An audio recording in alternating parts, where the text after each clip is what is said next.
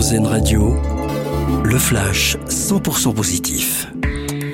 Bonjour. De nombreux témoignages de soutien aux Ukrainiens un an jour pour jour après l'invasion russe.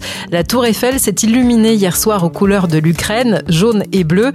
Et à Toulouse, un flash mob a été organisé sur la place du Capitole, au centre-ville. Un millier de personnes se sont rassemblées pour former un chœur. La SNCF enregistre un bénéfice record 2,4 milliards d'euros l'an dernier. La compagnie ferroviaire a redressé ses comptes, notamment grâce au retour des voyageurs dans ses trains. L'an dernier, un TGV sur trois a affiché complet. L'entreprise constate une forte hausse des voyages de loisirs.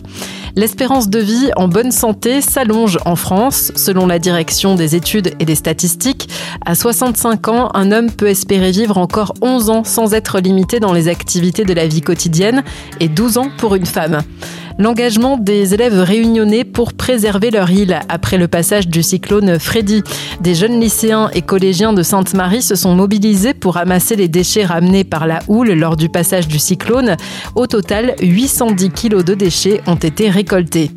Et puis, Taylor Swift est l'artiste qui a le plus vendu dans le monde l'an dernier. Elle vient pour cela de recevoir le prix de la Fédération internationale de l'industrie phonographique, un prix auquel elle commence à être habituée puisqu'elle l'a déjà reçu trois fois dans sa carrière. Bonne matinée à l'écoute d'Airzen Radio.